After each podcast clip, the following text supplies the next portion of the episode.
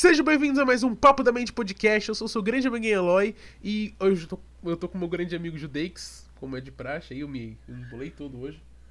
Então, opa galera, beleza? E hoje a gente tem um imenso prazer de estar aqui com, conosco, um cara que vocês já devem ter visto no Twitter que a gente avisou, que é o César Favacho. Inclusive, espero que tenha pronunciado o nome certo. Que ele é biólogo e entomólogo e ele aceitou bater um papo com a gente hoje. E aí, pessoal, beleza? Bom, é... César, só antes da gente começar, eu só queria falar que a gente está ao vivo tanto na Twitch quanto no YouTube, então sinta-se à vontade para escolher a plataforma que você quiser. Fique. Depois o papo vai ser postado em todas as plataformas do streaming, menos na Deezer, porque a Deezer tem um so serviço horrível de atendimento. E. Bom, César, você. Quer contar um pouco pro pessoal assim que possa não te conhecer quem é você, o que, que você faz? Então, eu sou biólogo aqui da Amazônia, eu sou formado pela Universidade Federal do Pará e eu fiz meu mestrado em Biodiversidade e Evolução no Museu Emílio Guild, aqui no Pará também. Desde o início da graduação, eu comecei a me envolver muito com a parte fotográfica, da macrofotografia principalmente, que é fotografar coisinhas pequenas, em especial insetos e animaizinhos. E aí eu comecei a juntar isso com minha paixão por esses bichos e fazer uma pequena divulgação científica nas redes sociais que só foi aumentando conforme os anos foram passando. Daí hoje em dia eu já tenho, eu faço uma divulgação um pouco mais consistente nas redes sociais, no Twitter, no Instagram, tá um pouco parado, mas eu tenho postado algumas coisas lá. Agora eu comecei no TikTok também, eu consegui atingir em um mês uns 100 mil seguidores lá no TikTok. Então, eu vi os seus por... TikToks, muito legal o que você está fazendo com as formigas, cara. Pois é, eu tô postando, eu tô criando umas formiguinhas que eu tô registrando a formação da colônia. Sempre que eu encontro aqui pelo quintal ou em algum lugar algum bichinho na planta, eu filmo e faço um mini documentário assim, informativo, bem didático assim para todos os públicos sobre uhum. aqueles animais que eu encontro, é um negócio bem bacana. Uhum. Cara, interessante, tipo, ó, pra eu que não conhecia seu trabalho e tal, que tipo, eu tô caindo de paraquedas, porque, tipo, foi lá que teve a, o, a curiosidade de te chamar e tal. Cara, na moral, velho, interessante. Nossa, não sabia sabia disso. Não, e tanto que eu e o que a gente tava conversando ontem e a gente descobriu que a gente assiste um canal em comum chamado Ants Canada. E eu não sei se você conhece, mas ele é um canal que ele é bem focado em Santos. E aí eu tava comentando de como que, sei lá, eu acho que, mano, mostrar é, essas coisas, assim, querer esse conteúdo que a gente tá fazendo, mano, me fez ter um respeito maior. E eu perdi um pouco de medo, talvez um pouco de nojo, sabe? É, eu acho do cara, é, tipo, incrível o que você tá. É, tipo, mano, mostrar, porque. O oh, formiga é um bicho muito legal, cara. Eu não sabia disso. Formiga é um dos bichos mais legais que tem. Esses bichos sociais, assim, eles têm, têm um, um apelo muito bacana, assim, até porque a gente vive em sociedade, então a gente meio que vê algumas coisas assim que o pessoal, inclusive, meio que humaniza neles, assim, de, de parcerias e de, de hierarquia e tal. É um negócio muito interessante mesmo, assim. Tem um monte de comportamentos. Eu gosto muito das formigas. O meu trabalho, ele tem sido, foi a graduação e mestrado todo com louva-a-Deus. São bichos totalmente é, é, antissociais, assim, eles não podem viver juntos a maioria das vezes porque eles se comem. Mas uhum. as formigas são o oposto, eu gosto muito delas também, assim. Toda a sociedade das formigas, os comportamentos específicos que às vezes elas possuem é muito legal. E esses vídeos, muita gente comenta que começou a ver os insetos e esses outros esses bichinhos, assim, com outra visão depois de ver esses vídeos, assim. Isso realmente vai é, é, sensibilizando as pessoas para esse mundo. Eu acho que é uma falta. Eu acho que também é uma falta de, às vezes, só ter o contato. Porque quando eu era menor, a minha mãe, meu meio uma, uma peça. Ela me fazia. Ela tentava me fazer entender os bichinhos. E teve uma vez que ela, ela, me, ela tipo, colocou uma taturana pra eu ver e tal. E, tipo, foi um negócio que durante a minha vida me fez entender um pouco mais, sabe? Porque eu acho que tenho muito uma visão de que às vezes é só uma praga, de que é um negócio ruim, quando é um.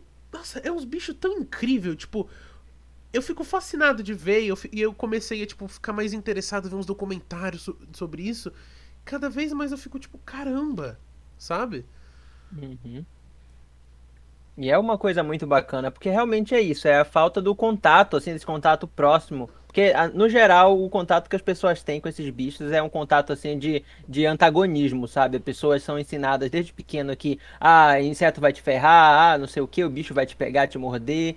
E aí isso é uma coisa que às vezes a gente cria desde pequena, a pessoa nem lembra. Tipo assim, antes da pessoa às vezes lembrar, ela já tá com esse medo, ou esse nojo, esse asco, esse, essa repulsa, assim, Aham. que a, ela passam adiante, e assim vai. Uhum. E, cara, eu, eu acho que, tipo, mesma coisa, tipo, acho que as cobras também, tipo, sofrem o mesmo tipo de preconceito, eu acho que pode ser dito, saca? Porque, tipo, mano, tanto inseto quanto cobra são bichos que, tipo, a gente sempre olha com repulsa, assim, saca?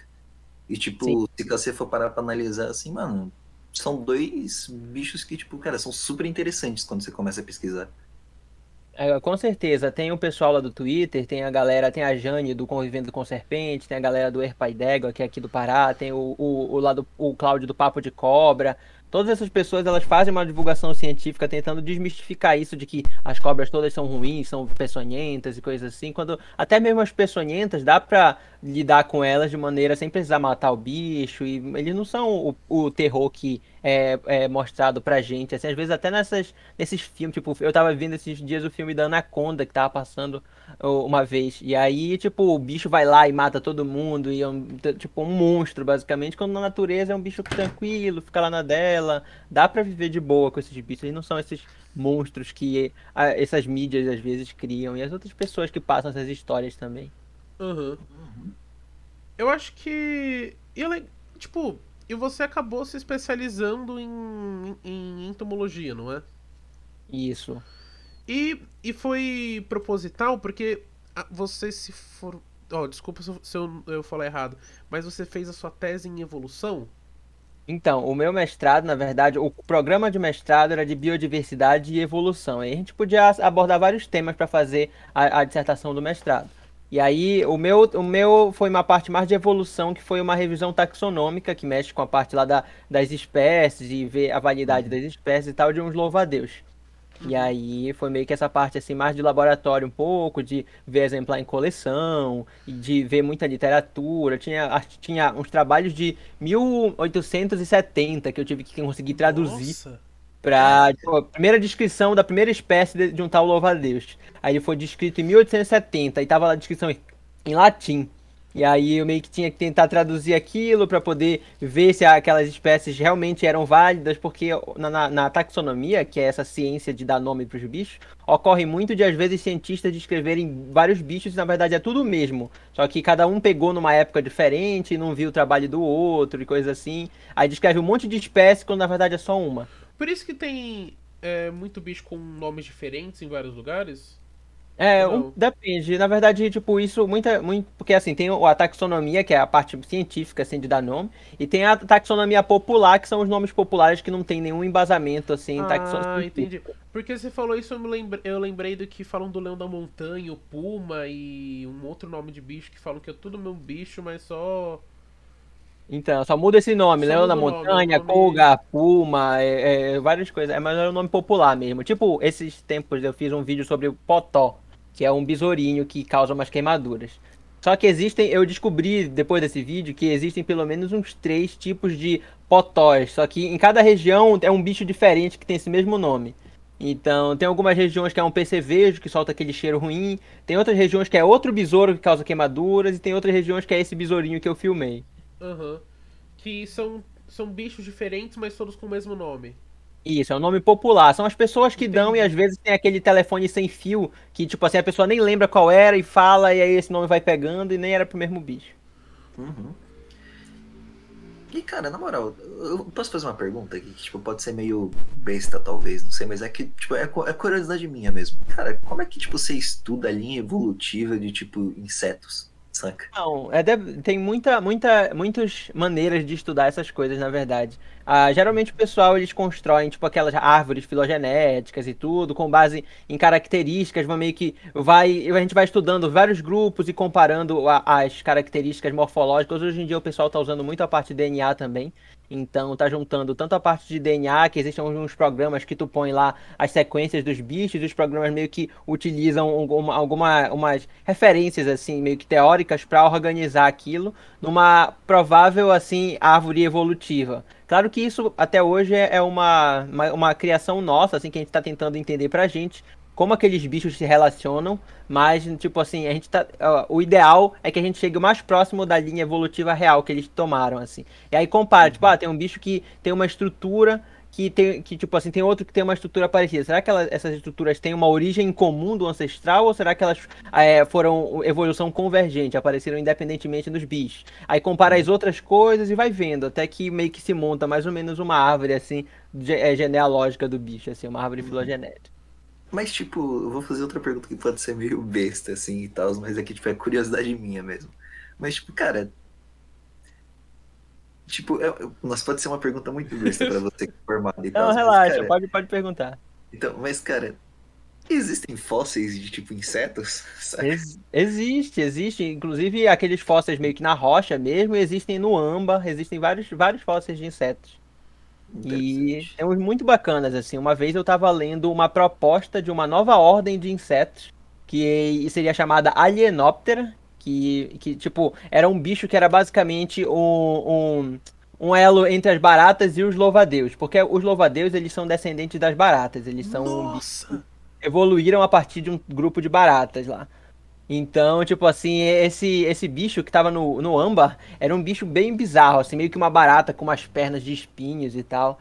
Então, era uma proposta de um novo grupo de insetos chamado Alienoptera. Só que às vezes essas coisas demoram muito pra para tipo serem decididas mesmo, porque outros trabalhos vão ser feitos às vezes para ver que na verdade não era daquele jeito que o primeiro trabalho falou e assim por diante. Um exemplo bem claro disso é o dos cupins serem baratas. Os cupins eles são baratas, eles são eles estão dentro da ordem das baratas, eles são considerados baratas hoje em dia, mas demorou vários anos para o pessoal, tipo assim, a, a, das sociedades entomológicas do mundo assim a, aceitarem isso e tipo, olha, tá bom, é barata mesmo foda. Eu, nossa, eu não tinha a mínima ideia de que, de que era assim. Nossa. E aí, tipo assim, a gente pergunta, ah, mas por que que, por que, que é, é, é, considerado então? Por que, que a gente sabe que é e tudo mais? E aí o pessoal vai ver as características que definem alguns desses grupos e outras coisas que eles têm em comum. Por exemplo, os louvadeus, as baratas e algumas espécies de cupim depositam oteca, que é uma estrutura proteica, assim, de espuma, que os ovos ficam organizadinhos lá dentro. E aí, tipo assim, isso é uma coisa que só esses bichos fazem. E aí tem algumas outras características do aparelho reprodutor, tem outras coisas da asa e assim por diante aí vão somando todas essas coisas que são exclusivas desses grupos e tipo a parte genética também já mostrou que eles são parentes. E aí meio que vai agrupando os grupos, vai mudando às vezes o nome do, do grupo. Tipo, às vezes tá no bicho, os cupins, por exemplo, estavam numa ordem chamada Isóptera. Só que aí, como essa ordem agora, eles viram que os cupins são dentro das baratas, aí isso virou uma subordem dentro de Blatódia lá, Blatária, que é a ordem das baratas. E aí meio que essas partes dos nomezinhos às vezes vão mudando de lugar de acordo com a, o progresso da, da taxonomia. Que, nossa, que da hora! É, eu não tinha. Eu não sabia que, tipo, era tão. Era tão complicado assim a taxonomia que fala? Taxonomia. Taxonomia. taxonomia. Eu não sabia. Isso, tipo, nossa, é, é muito complexo. Tipo, você, tipo assim, você teve que ler umas coisas em latim para conseguir entender o, uma das primeiras espécies de louva-a-Deus sendo mostradas para saber se era uma espécie nova ou se era alguma que já existe. Tipo, é, é tipo, isso é bizarro como é legal. para mim, tipo. Os, oh, assim, me pira muito saber que tem bicho aqui que tá muito tempo vivendo. Tipo assim, eu acho isso incrível. Tem uns bichos aqui que estão aqui há mais de mil anos e ainda tá, sabe? Eu não sim, sei se isso é sim. é muito, muito idiotinha da minha parte, mas eu acho incrível. Uns peixes, uns crocodilos. O crocodilo é tipo um dinossauro que uma, é um dinossauro rebaixado, praticamente. Os. As aves, elas são dinossauros mesmo. Muita gente pensa, ah, as aves são parentes dos. Não, elas são dinossauros, assim mesmo. Então, tipo, é uma coisa muito doida, assim, quando a gente para pra pensar nisso. E se a gente for parar pra pensar nos artrópodes, nos insetos, crustáceos, aracnídeos, eles já estão muito antes de existir qualquer um desses vertebrados aí.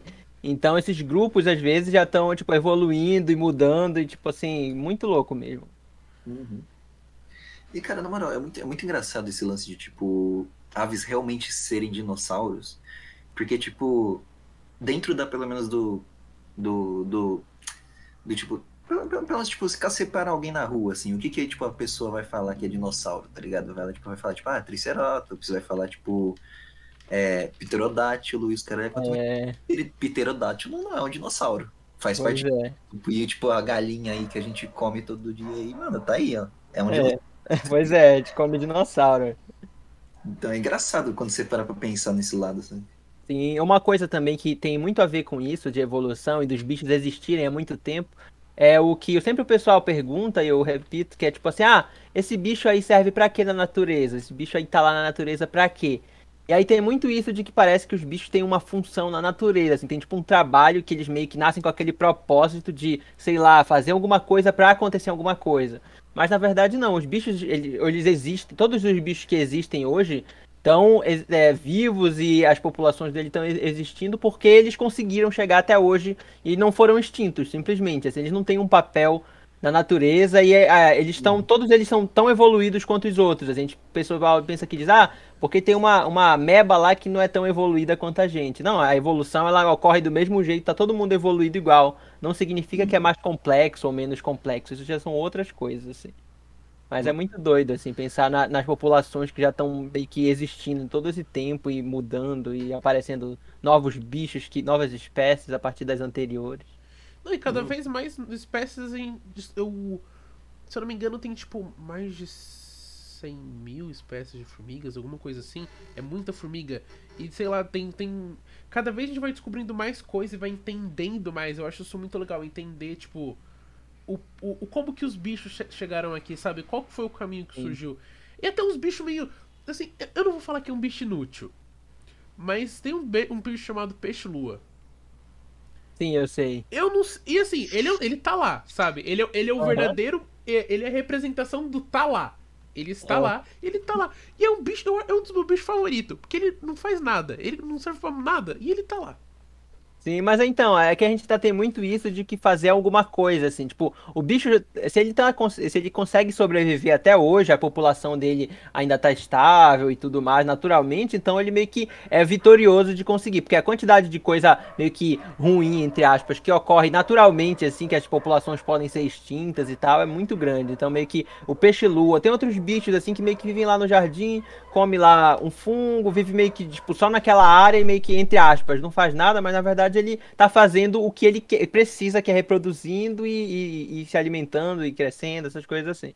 Então meio que é, é- é essa, essa ideia, assim, de, de utilitarismo, assim, de que as coisas fazem alguma coisa, mas na verdade tá existindo, tá reproduzindo, tá, tá, tá ok, tipo, é, é só isso que o, a- a- meio que é, o papel do bicho é, é, é só passar adiante o, o- a genética e tudo. Uhum.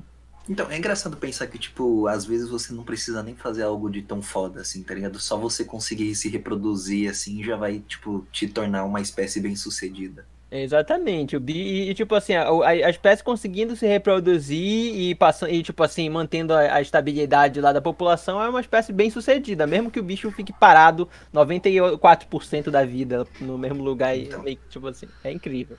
Mano, e vocês não acham que isso se aplica aos seres humanos também? Porque eu acho que a gente tem essa questão muito que é do ser humano de querer cobrar um sentido nas coisas, sabe?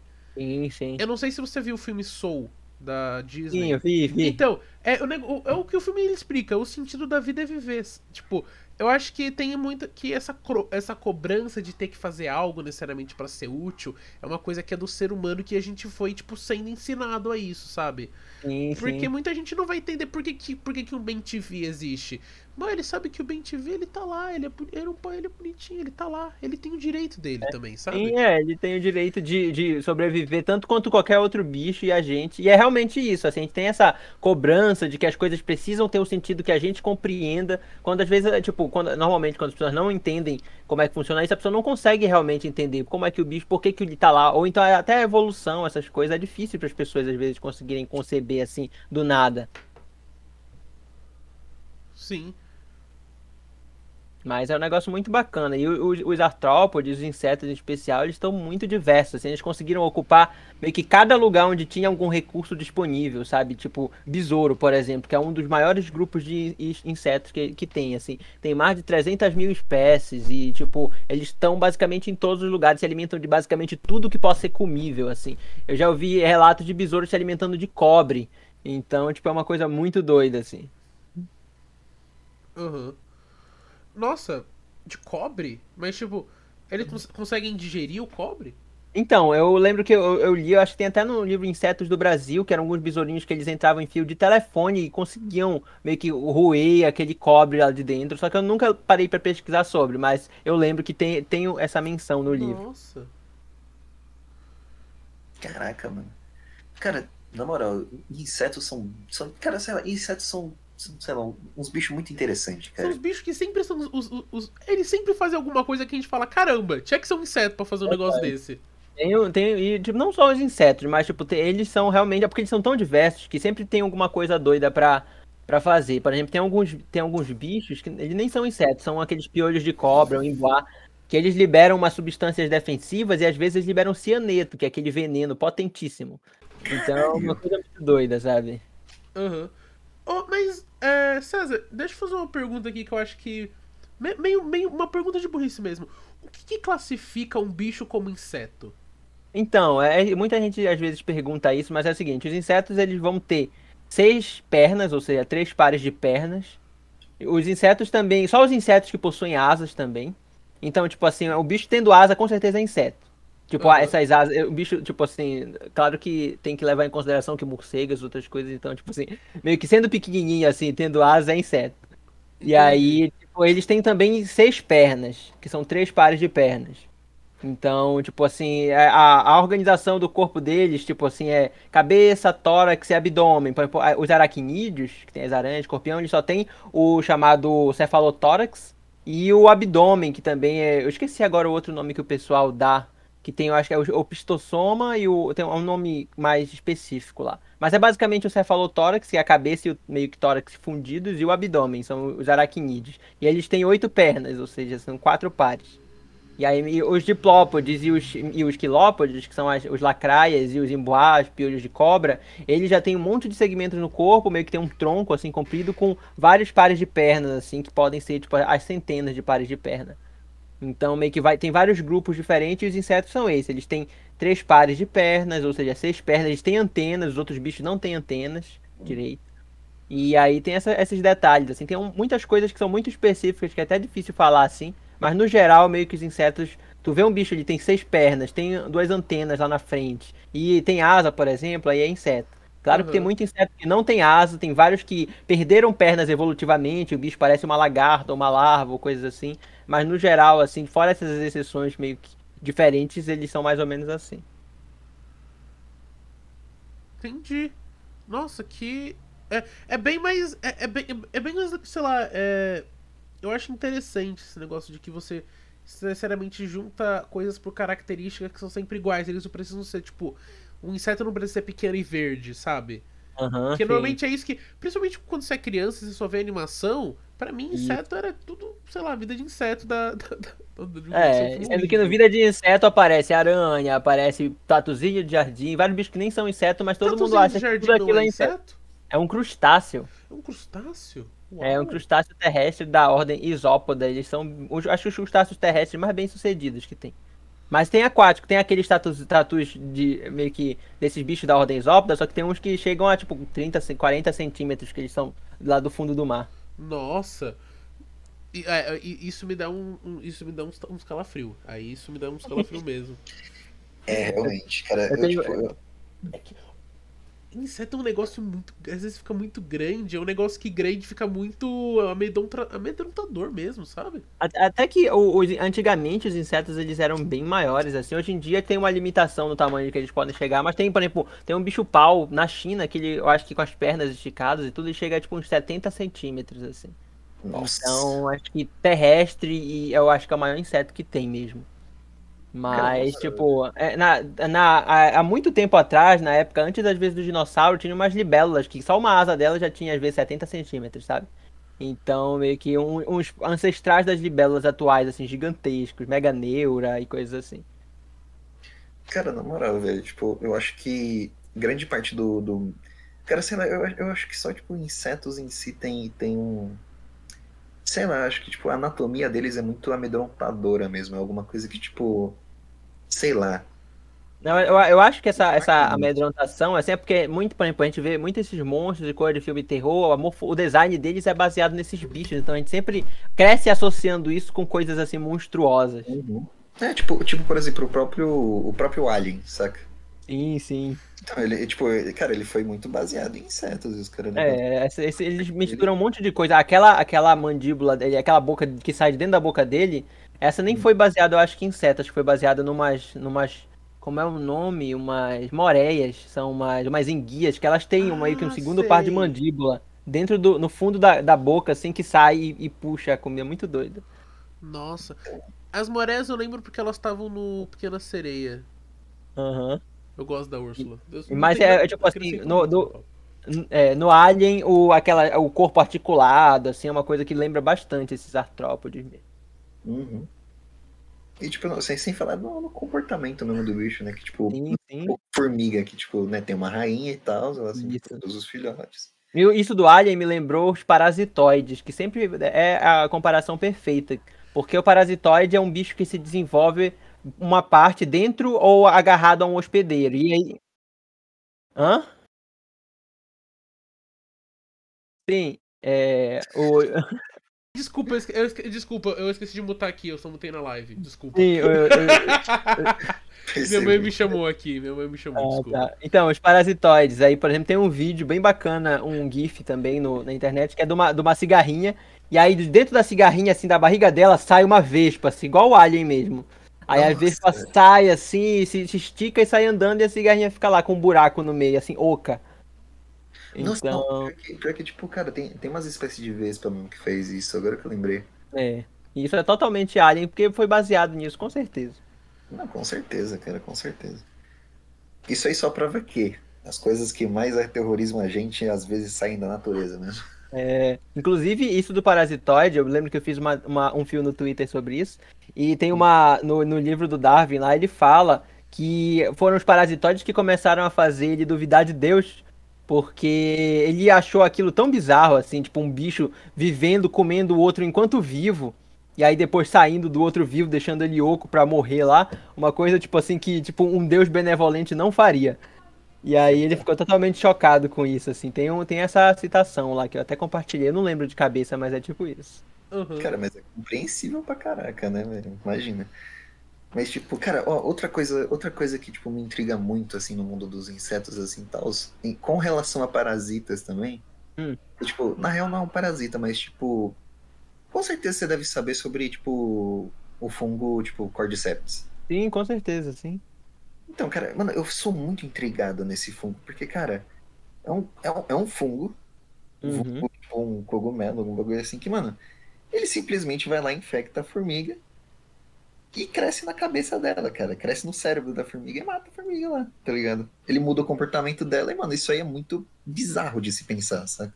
É, e esses, esses fungos eles atingem outros bichos também, não é só formiga, tem várias espécies e tem tipo. É, eu, eu vi esses dias uma barata infectada por um fungo na internet, uma foto. Nossa. Então, eu já, eu já vi, eu já encontrei em campo mariposa, uma mariposa grande, assim, tipo, tamanho mais ou menos, um pouco menor que a minha mão, totalmente cheia de fungo, assim, crescendo dela. E, tipo, vários outros bichos, assim, são os fungos chamados entomopatogênicos, eles infectam insetos.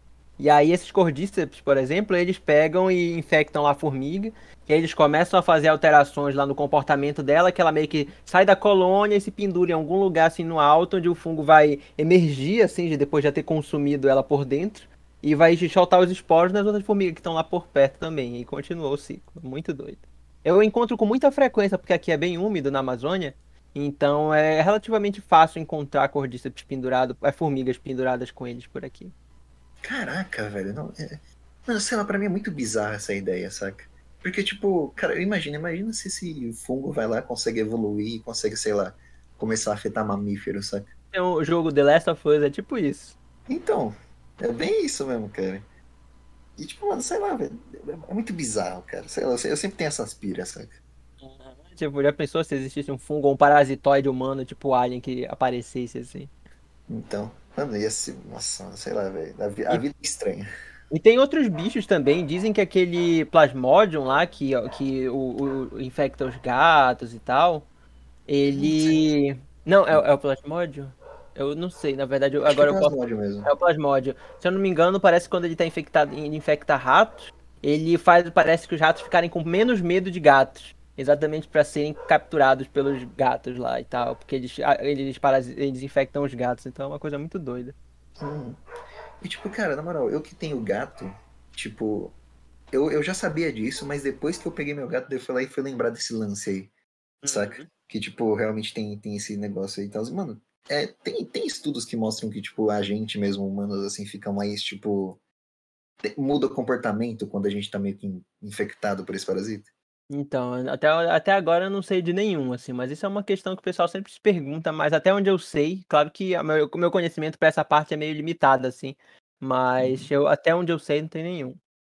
Uhum. É porque, tipo, cara, pelo que eu sei, acho que, se eu não me engano, pelo uhum. menos do dado, assim, que eu vi, pelo menos acho que, tipo, uma estimativa, assim, de, tipo, 30 a 40% da população brasileira tem esse parasita, sabe? Uhum. E, tipo, cara, é engraçado pensar nisso, saca? Sim. E tipo, sei lá, tem muita coisa às vezes que a gente nem sabe, talvez possa alterar alguma coisa no nível que é, não é nem perceptível, mas muda, não sei. Mas tipo, é muita tipo, coisa ainda para descobrir por aí. Hum, tipo, se caso fosse comprovado que pessoas que têm esse esse parasita dentro delas assim vão lá e tipo tem uma tem uma tipo, sei lá, tem uma simpatia maior por gato, saca? Isso explicaria muito o vídeo de gato bombar na internet. É, já pensou, de repente, eu não sei, mas seria uma coisa muito doida se fosse descoberto e provado, assim. Uhum.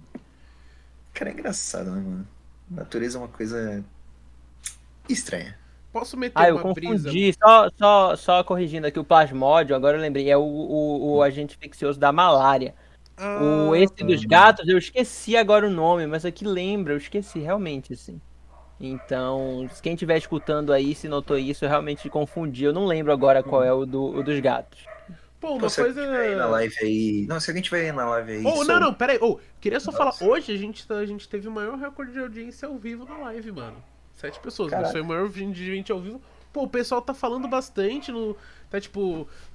Tá, tá, tá da hora, mano. É. Sinto que o papo tá bom. Que eu, mano, eu tô adorando o papo. Eu fiquei meio quieto, mas eu tô só ouvindo.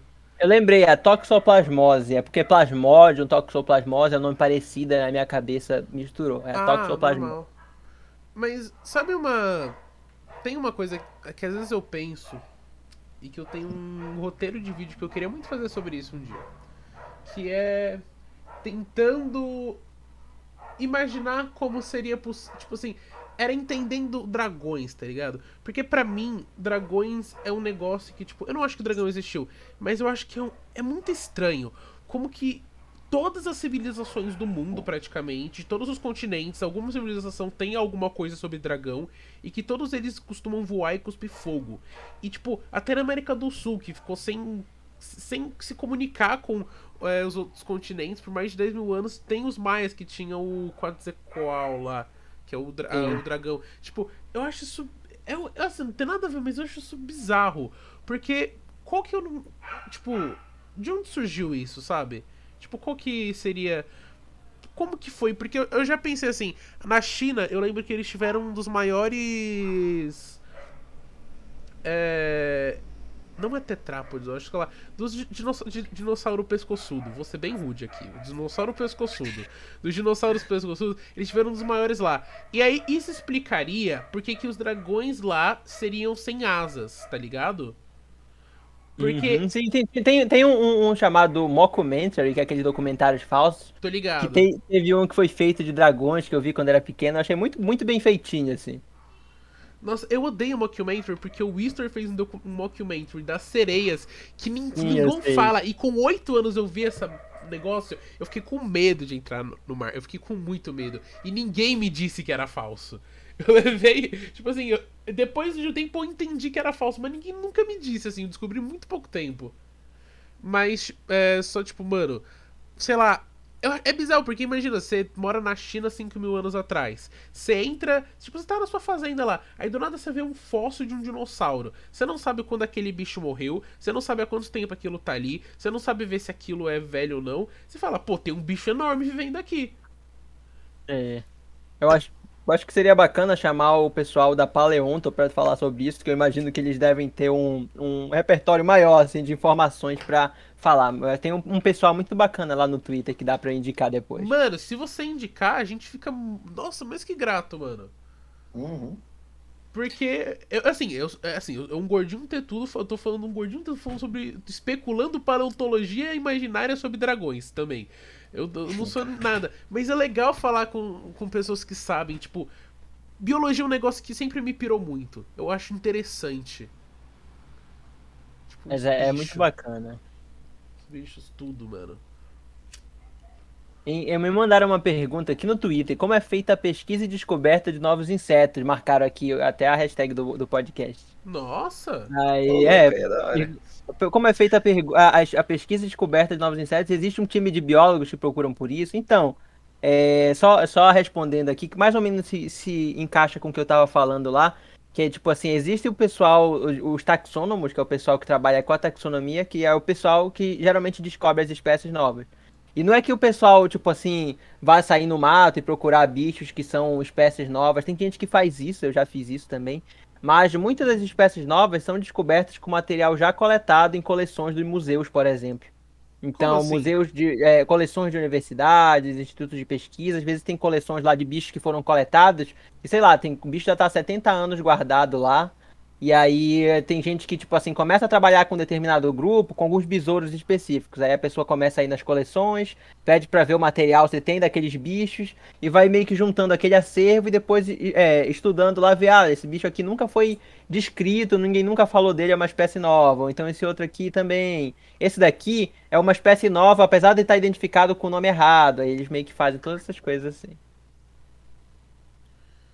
Então é um negócio bem bacana, assim, que, tipo, às vezes é material que fica guardado e o pessoal da taxonomia que trabalha com isso, de, é, de, de, de espécie nova, de ver se as espécies que já estão descritas são válidas mesmo ou são espécies repetidas.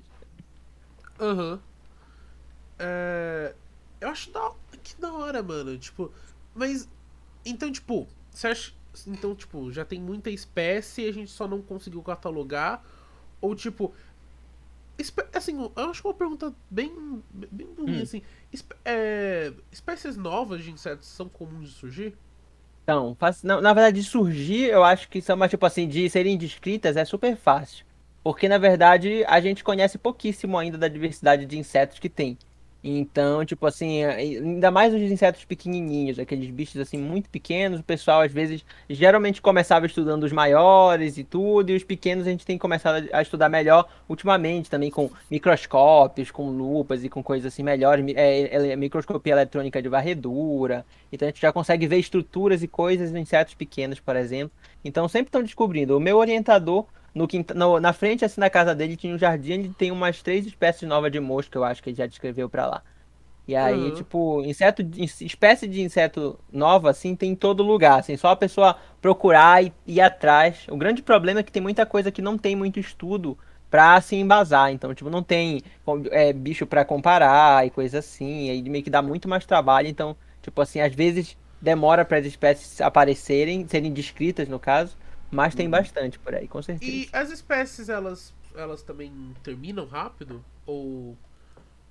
Porque assim, eu sei que por conta de como o mundo tá hoje em dia, a gente tem cada vez sim, mais sim. espécies sendo perdidas, assim. Isso, as extinções vão ocorrendo bastante. E hoje em dia, tipo assim, eu acredito que tem muito, muita, muita espécie que a gente nunca nem vai ver, porque já foi extinta de área. Porque tem, tem bichos, às vezes, que se especializam tanto num determinado nicho, numa determinada área, que não ocorre mais em lugar nenhum, ele se, se torna uma espécie nova só daquele local.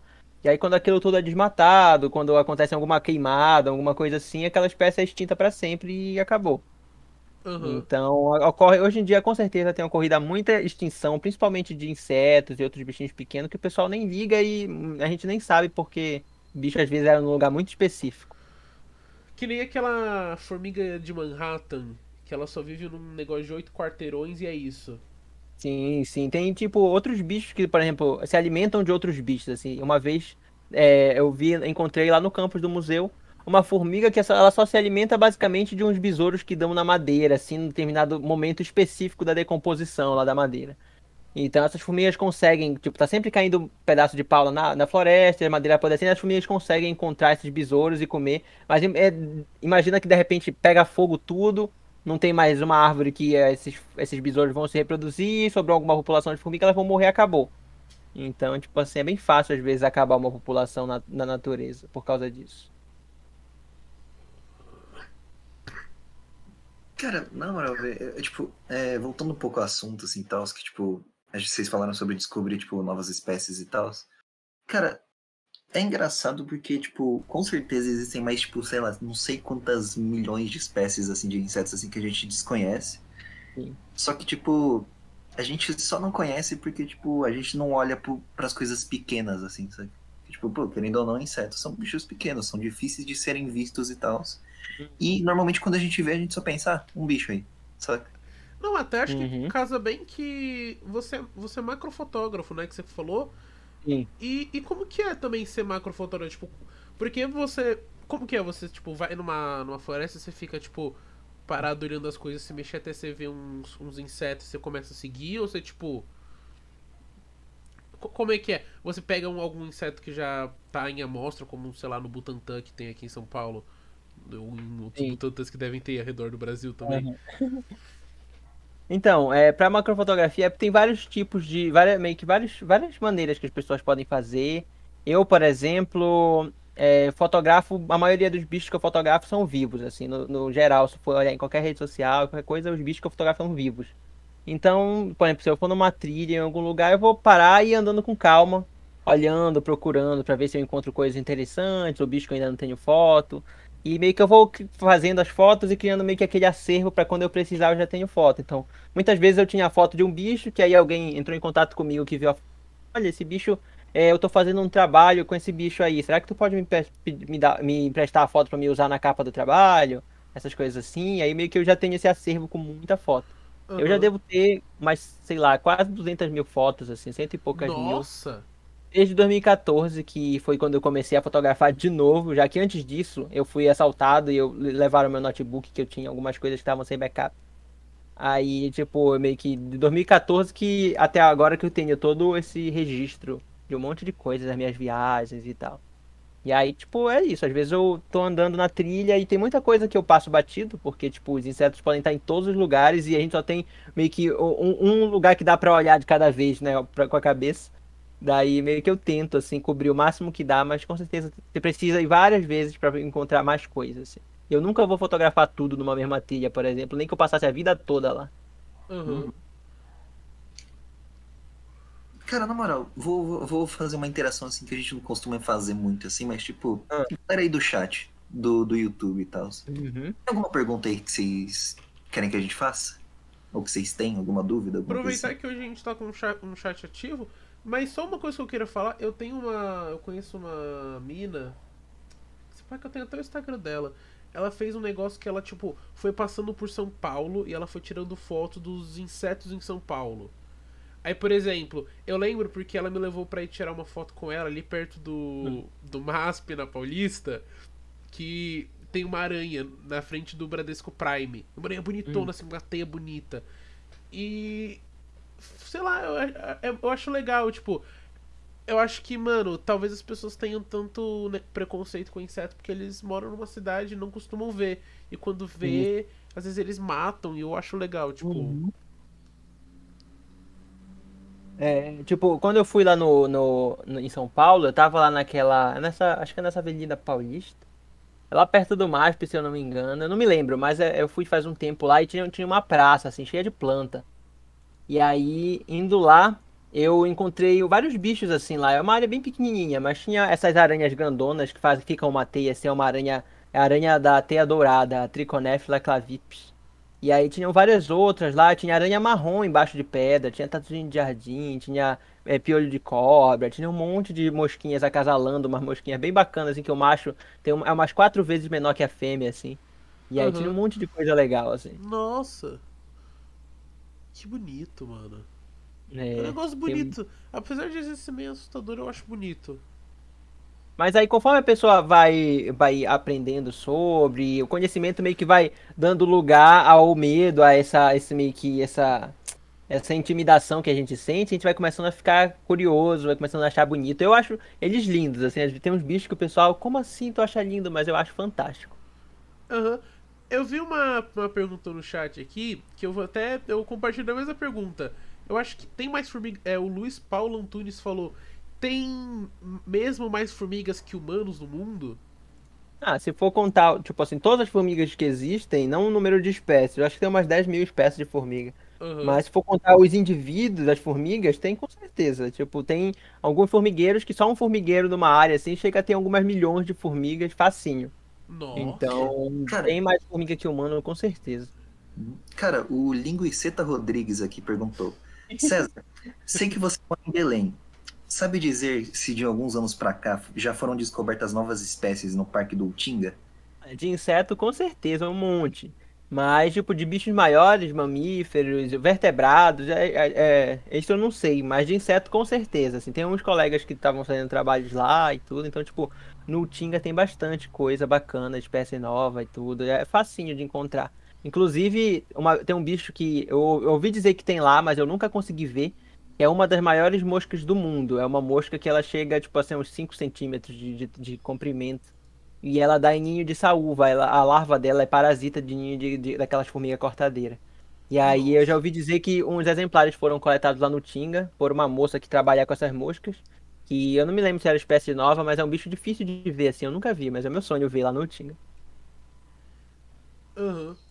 Pra quem não sabe, o Tinga é um parque ambiental que tem aqui em Belém, na região de Belém. O parque ambiental, o parque estadual do Tinga. É um lugar muito bacana. Uhum. Cara, aliás, aqui, outra pergunta aqui que é do Luiz Paulo Antunes. Ele perguntou aqui. É, como é que faz para saber se um louva-a-Deus é macho ou fêmea? Ah, então, isso é. Porque assim, o bacana dos louva-a-Deus é que a maioria das espécies tem um grande dimorfismo sexual. Ou seja, o, o macho e a fêmea eles têm a morfologia diferente, então dá pra, dá pra ver isso bem claramente na maioria das espécies. Tem uns que não tem tanto. Mas, no geral, os machos eles têm a antena mais comprida, tipo assim, mais comprida, quase às vezes metade do tamanho do corpo. E eles têm a, as asas mais fininhas e, e, maiores um pouco também, e eles conseguem voar bem. A maioria das fêmeas de louva-a-Deus não consegue voar, ou voa bem mal, assim, elas meio que não conseguem nem voar para cima, elas meio que voam na linha reta, assim, ou, ou caem devagar. E os machos, eles são mais magrinhos, eles voam bem, eles são um pouco mais rápidos, enquanto as fêmeas são mais gordinhas, o abdômen dela é mais redondinho, mais pesadinhas, e elas têm antena mais curta também. Cara, interessante, interessante. Muito interessante. Eu, eu tenho uma amiga, que o nome dela é Celeste, e ela tá, por conta da pandemia, ela foi morar em Minas Gerais, lá no interiorzão, na fazenda, e ela teve um novo adeus de estimação por um tempinho. Eu acho que ele ficou um mês com ela. É, dá pra às vezes manter esses bichinhos assim. Eu, durante meu, meus trabalhos de mestrado, eu mantive bastante louva-a-Deus, que às vezes eu pegava e botava eles para crescer, porque eu pegava eles pequenininhos, que muitas vezes a identificação dos bichos só dá para fazer quando eles são adultos. Então eu meio que tinha que manter eles até eles ficarem adultos e tudo. Aí eu meio que criava. Eles são bichos bem fáceis de manter, assim, porque eles basicamente só precisam de alimento, que é o, os insetinhos que eles comem. Eles são predadores bem vorazes. Uhum. E os louva-a-Deus, eles estão no mundo todo, assim, ou é porque eu sei que eu sei que tem no Brasil, mas é, eu já vi algumas vezes, mas também é bem difícil ver. Eles também eles são tipo ameaçados alguma coisa assim? Então, eles ocorrem no mundo todo, exceto nas regiões bem que polares assim. E eu acho que no mundo tem umas 3 mil e poucas espécies de louva-a-Deus assim. Eles são bichos assim, não muito, tipo, perto do, de outros grupos de insetos, eles têm bem poucas espécies. Mas eles são. Eles, a gente não vê eles com tanta frequência porque as populações deles não são tão densas assim. Então eles meio que são bichos um pouco mais dispersos. Que não dá pra, não dá pra viver muito louva-a-Deus perto, porque eles acabam se comendo, então a população deles sempre vai ter um número me menor, assim. E aí uhum. eles geralmente são bichos muito bem camuflados também. E que precisam de, tipo assim, comer insetinhos para se alimentar e dependendo às vezes perto da cidade não tem muita variedade de alimentação ou quantidade, eles acabam não se mantendo bem, então na natureza a gente encontra, mas eles são bem escondidos mesmo. É bem difícil encontrar eles, na verdade. Eu durante meus anos de estudo de louva-a-Deus tinha bastante dificuldade às vezes de achar eles porque eles são muito camuflados mesmo. Entendi. Nossa, que legal. Mas tem muita espécie de louva-a-Deus bacana no Brasil e no mundo, assim, tem bastante. O Brasil, daqui do continente americano, é o país com maior número de espécies e, tipo, a África, eu acho que é um dos outros países, e a Ásia também, o, o, o a Ásia, o, a África como continente, assim, o Brasil tem, da América toda, do continente americano, o Brasil é o que tem maior número de espécies, com certeza, e aí depois tem o continente africano e asiático, com vários desses países, China, Índia, com muitas espécies. A parte do sudeste da Ásia também tem bastante. É, eu, pô, acho da hora. E. Cê, é, eu, eu, me vem uma pergunta aqui agora que eu não tô nem sabendo como reformular ela tão rápido que veio. Mas o Brasil ele tem, ele tem uma diversidade muito grande. E eu não sei se. E agora me, eu pensei aqui, será que eu não vejo tanto ela? Porque eu moro bem na região da cidade, assim, São Paulo? Ou será que, tipo. Tá é que, sei lá, eu fico me preocupando porque eu lembro de ver mais inseto quando eu era menor. Tipo, eu uhum. lembro vividamente. Eu não sei se era porque eu era uma criança e adorava brincar na terra. Pode ser por isso também. Sim. Mas eu lembro que tinha que era mais vivo. Porque agora se eu olho para fora aqui, a única coisa que eu tô vendo aqui são os mosquitos aí, provavelmente que eles estão em cima da comida dos meus cachorros. Então, tipo. Eu sei então, lá. Então, Sim, sim. Isso muita gente me pergunta, ah, os insetos estão desaparecendo. Primeiro que eles estão por vários fatores ambientais, assim, no geral. Mas o que acontece é que nas cidades, principalmente, é, a falta de arborização, a diminuição nos últimos anos, as ruas estão cada vez mais asfaltadas e, tipo, todas essas coisas assim. Tipo, antigamente, às vezes, até nas ruas que tinham, por exemplo, vala aberta, assim, na lateral da rua, crescia aqueles matos ao redor e todas essas coisinhas aos poucos meio que fazem os bichinhos ficarem por lá. Só que aí hoje em dia tudo cimentado, pouca planta e tal, a gente não encontra quase nada assim. Então, aqui no aqui em casa eu moro numa parte meio que no centro da não no centro da cidade, mas uma parte um pouco mais central, assim, longe de qualquer área verde grande. Só que eu tenho umas plantas aqui no quintal, a minha mãe gosta de planta também, então ela botava umas plantas por aqui e tudo. E aí, tipo, sempre meio que tem umas populações de insetos que se estabilizaram e ficam, ficam por aqui, por exemplo. Uhum. Daí a gente consegue encontrar os bichinhos assim se tiver um ambiente propício. As cidades geralmente não são propícias para a maioria. Uhum. Cara, só, só uma pergunta só que, tipo, se eu não me engano, é, é um certo até. É uma certa até desinformação que passa muito por aí. Que é tipo. Que a polinização em si, de tipo, todas as plantas e tal, hum. tipo, 90% é responsável pelas abelhas e tal. E tipo. Dizem que, tipo, se caso as abelhas desaparecerem, a fauna, tipo, Quer dizer, a fauna não, a flora não vai ser mais a mesma nunca, sabe? É, as abelhas, elas são. Sim, pode terminar de falar.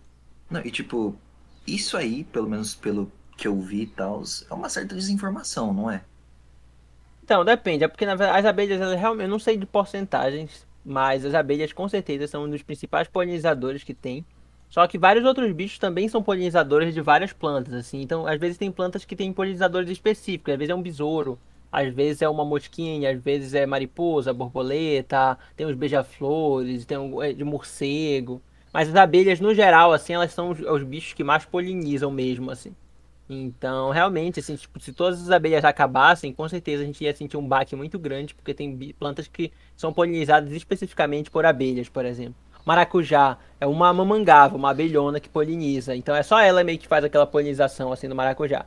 Daí, se essas mamangavas desaparecerem, os maracujá não vão mais dar maracujá, porque a, a planta lá não vai, Nossa, não vai ser polinizada e tal.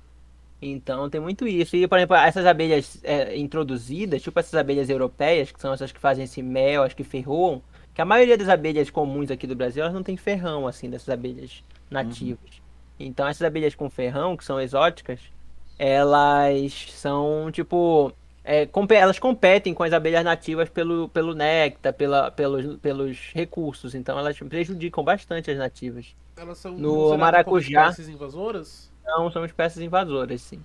E, por exemplo, maracujá, essas abelhas às vezes elas conseguem roubar todo o néctar lá do maracujá sem, sem polinizar, porque elas são menores e a flor do maracujá é específica para polinização por mamangava. Então elas vão lá e roubam todo o néctar, a mamangava vai lá e não tem nada para elas já, e elas acabam meio que tipo não tendo alimento suficiente, e a, e a longo prazo isso pode acabar até acabando com as populações. E isso para as outras abelhas. Também teve um comentário aqui do Michael que ele falou que pelo menos 75% do cultivo que a gente produz são abelhas que polinizam. Então, tipo, é muita coisa. Caraca. É. Mano, na moral, e tipo, fala uma coisa pra você. Cara, eu acho que eu nunca vi uma abelha que, tipo, não, não tinha ferrão, saca? Ah, E, tipo, e, tipo, isso porque eu ainda, tipo, tive fases da minha vida onde, tipo, eu vivi em sítio. Só que, tipo, uhum, minha avó, sim. ela criava abelha, saca? aham. E ela criava as abelhas que tinham ferrão. Então eu acho que é por isso também que eu não vi muita, muita abelha sem ferrão. E isso hoje em dia essas abelhas com ferrão já estão tão difundidas por todo lugar que o pessoal acha que elas são nativas, sabe? Então, Então. essas abelhas, essas abelhas, abelha melífera, que é a abelha do mel que o pessoal chama, que as outras abelhas sem ferrão, tem várias que fazem mel também. Mas, tipo assim, essa abelha mais comunzona que a gente conhece, ela não é nativa daqui não. E ela tá espalhada pelo mundo todo já, é uma- meio que uma praga. Então. E tipo, cara, é, é- é difícil, né? Porque, pô, tipo, pelo, pelo- nosso lado, elas são boas porque elas produzem mel e tal, mas, tipo, Pô, eu sou meio contra isso. Eu acho que mel é uma coisa bem ruim. Assim, é bom pra usar pra cozinhar, mas fora isso, mano, amaciar carne. Tem nada a ver, eu não sei. Eu meto uns papo aleatório. É meu, é meu jeitinho. Mas, tipo, cara, saca? É foda, né? Pô, tipo, a gente, tá, a gente tá incentivando uma espécie invasora, assim. Tipo, por exemplo, os problemas, do, os problemas que a gente tem com o javali aqui no Brasil também, saca? Uhum. Então, são problemas, assim, que não são muito discutidos e tal, só que, mano, deveriam ser mais. Com certeza, tem muita espécie invasora aqui no Brasil, assim, de várias coisas. assim, Tem tipo de insetos, tem esses javalis, tem tipo um monte de peixe. Então, o pessoal tipo, fala pouquíssimo também, mas tem um monte de peixe exótico que tem aí nos rios e causando um monte de impactos ambientais pela destruição do, da tipo, competição e acaba que vai extinguindo espécies nativas e coisas assim. Uhum. Cara, Pô, bem. É, não, é. Eu acho que. Não, pode falar, pode falar, que eu acho que eu vou mudar um pouco do tema, se pá. Uhum. Mas, tipo, eu só ia só complementar, só falando que, tipo, cara, é foda porque a gente não dá o devido valor pra, pra, essas, pra essas pautas, assim, sabe? É, E, tipo, normalmente quando a gente fala assim, não, tem que, tem que realmente exterminar os javalis aqui do Brasil e tal, tipo, o pessoal normalmente, tipo, não analisa pelo lado científico, ela só analisa pelo lado emocional mesmo, que, tipo, ah, vai matar os bichinhos, saca? Pois é. Uma coisa que sempre dá treta quando eu compartilho é falando de que gatos eles são um problema ambiental. Gato, cachorro, essas coisas assim. São espécies exóticas que prejudicam as espécies nativas e tal. E tipo assim, não, não- tinha, tinha que ter mais, mais, mais, servi mais tipo assim, programas e coisas pra tentar retirar esses bichos e castrar e coisas assim, porque eles na natureza, em vários lugares, acabam, tipo assim, prejudicando muito a fauna nativa mesmo. Que nem os cachorros da Austrália. Sim. Tô ligado. É, eu, eu. Eu acho que. Tem coisas que eu acho que vão além do que só, do, do- da só emoção, sabe? É que Uhum. nem um assunto polêmico. Mas esses dias no Twitter eu tava falando com um amigo meu. É, E aí a pauta era utilizar animais pra fazer teste de produtos. E aí eu falei, tipo assim, mano, ninguém quer utilizar o animal pra fazer teste de produto, tá ligado? Mas é uma coisa necessária, sabe? Tipo assim, aquela. eu- tipo, a campanha do Save. Esqueci o nome. Save Jerry, eu acho que era um coelhinho. E é uma Ralph. É, Save Jerry. E eu achei assim, é uma, é uma coisa da hora, mas não é como se. Tipo, existem coisas que são realmente maus tratos. Mas normalmente tudo é feito de um jeito que. Porque os cientistas não queriam estar fazendo isso. Só que é necessário. Eu acho que o pessoal não entende às vezes que, mano, tem coisa que vai ter que. Que vai ser necessário fazer uma coisa que parece ser ruim. É, é complicado isso, tipo, isso de testes e tudo, tem um monte de discussões, e é complicado porque, por exemplo, não dá pra aplicar nos humanos um, um- algo que não foi testado meio que em nenhum, em nenhum ser vivo multicelular e tudo, assim, tipo, mais próximo da gente. Então, às vezes tem teste in vitro e não sei o que, mas tem coisas assim que, tipo, não, não, é, é complicado, ainda não tem maneiras, assim, é, é, viáveis de testar de outras, de outros jeitos e tudo. Uhum. E tem muito isso, assim. E muitos desse, desses trabalhos, eles são feitos sobre uma, um rigoroso comitê, tem uma coisa de ética que analisa e vê tudinho também. Então, tipo, é bem, tem, tem bastante... O pessoal te- tenta fazer o, o mínimo ruim possível, assim. Mas é complicado mesmo. É, mano. Inclusive, tipo, falando nisso, de ética, eu tava conversando uma vez com o pessoal num Space lá no, no Twitter, e a gente tava falando que pra, por exemplo, fazer trabalho com inseto, basicamente não, não precisa disso, sabe? Tem, tem lugares que ninguém cobra que, por exemplo, ah, o cara vai dissecar os bichos vivos no trabalho para alguma coisa. Ninguém fala nada. Mas aí com outros bichos aí já tem tudo isso. Então tem, tem vários, um monte de discussões que dá para ramificar a partir disso, assim. Uhum. Mas, ó, César, hum. valeu por ter vindo aí, entendeu? Uhum. Tipo, obrigado muito pelo papo. Tipo, foi um papo super interessante. Acho que foi o papo que mais rendeu se bobear. Até o chat se, se, se envolveu no papo agora. Provavelmente. E, tipo, foi um dos papos fiquei... mais legal, mano. Então, foi um dos papos mais legais que a gente teve, cara. Papo cabeça. Eu, eu vou indicar para vocês a galera da Paleonto, muito bacana para falar lá do. Eu acho que eles iam ter uns insights bacanas disso dos dragões. Pô, manda a arroba no Twitter pra mim. Sim, eu vou mandar lá pelo, pelo chat. Tô ligado. Uhum. É, pô, eu agora eu vou querer também, pô, obrigado de novo mesmo por ter vindo. Foi muito, muito legal que você topou. Uhum. E. Acho que, acho que foi um dos papos que mais rendeu, assim, sendo bem sincero. Sim. E, tipo, cara, eu fiquei muito feliz aí, tipo, obrigado por todo mundo aí que tá no chat aí, que fez parte da conversa e tal. Porque, mano, é, essa aqui foi a primeira vez que a gente conseguiu realmente interagir com o chat legal, sabe? Uhum. Sim. Então, tipo, cara, seu podcast foi um podcast especial pra gente. Foi. Oh, é, valeu, eu agradeço muito pelo convite também. Pô, é. Tá mais que convidado a voltar também, só para deixar claro. Sim, tá com certeza. E, César, é... você quer divulgar alguma coisa pro pessoal? Olha, eu acho que é, o pessoal tá convidado a seguir nas redes sociais, tanto a página do podcast quanto as minhas páginas. É tudo César Favasto também.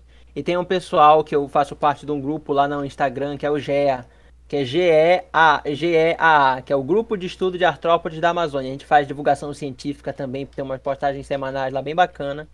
Então, me seguir lá nas redes sociais e fica de olho nas coisas, que eu sempre estou postando coisa bacana sobre esses temas também. Uhum. E tipo, cara, é, só para lembrar só, para quem tá assistindo isso aqui que não é em live, e para quem tá assistindo só o vídeo, é, no primeiro comentário fixado, a gente vai deixar todos os links para todas as redes sociais do César e, bom, lá também vai ter junto, tipo, nossos links para nossas plataformas oficiais, que é onde? Que é no Spotify, Google Podcast, Apple Podcast. Se bobear, até vai ter nossa Twitch aí, pra, pra se caso você não seguir ainda. E, bom, tem alguma consideração final para falar, César? Ah, eu acho que o papo foi bem bacana e se, se deixasse a gente ficava o dia todo falando disso, tem muita coisa para falar. E, uhum. Mas eu gostei bastante de, dessa, dessa conversa, desse bate-papo, foi bem legal. E eu agradeço vocês mais uma vez pelo convite, para todo mundo que estava lá comentando e participando também. Uhum. E só para terminar o papo, só eu gostaria muito de, tipo, realmente, tipo, falar de novo. Pô, confere lá o, o César e tal, porque, mano, divulgação científica é uma coisa muito boa. Sim, é, se eu fosse mais se eu fosse um pouco mais inteligente do que eu fosse, seria o conteúdo que eu faria no YouTube. Então. É, mas Judei já falou em qual plataforma a gente tá também depois que, que a live acabar? Uhum, já falei, já? já. Putz, então eu só brisei, desculpa. desculpa. Então eu acho uhum. que é isso, mano. César, mais uma vez, obrigado e. Até. Até pessoal da live. Obrigado, até mais. Tchau, tchau.